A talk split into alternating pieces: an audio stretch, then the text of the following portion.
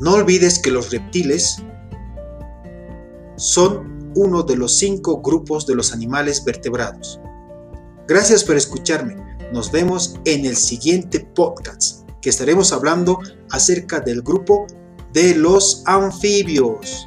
Nos vemos, esto continuará.